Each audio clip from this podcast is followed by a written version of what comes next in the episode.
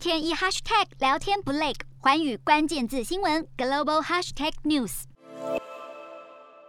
国内十二号新增四例本土感染，九十二例境外移入，没有死亡个案。美国再增七十五万两千多例，Omicron 确诊数飙升，CDC 考虑更新口罩指引，建议民众戴防御力更强的 N95 口罩。英国新增十二万八百多例，确诊数呈现下降趋势。有专家认为，Omicron 病毒株带来的疫情高峰可能已经过去。法国通报三十六万八千多例，再创单日确诊新高。政府打算在月中推行疫苗通行证，民众想去餐馆或参加室内活动，都必须接种疫苗。德国新增六。万一千多例，当局考虑为五到十一岁孩童接种疫苗，引发反疫苗人士上街抗议。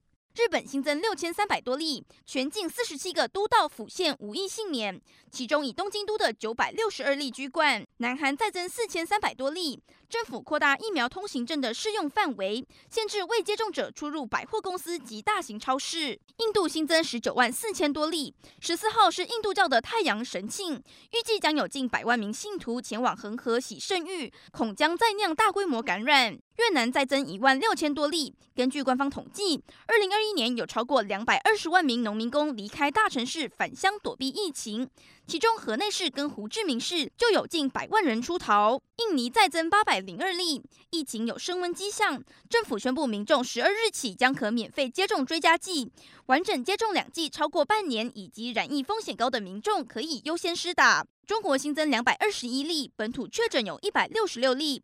本土疫情扩散，天津市全市公交机关及企业十二号下午放假，进行第二轮全体核酸检测作业。洞悉全球走向，掌握世界脉动，无所不谈，深入分析。我是何荣。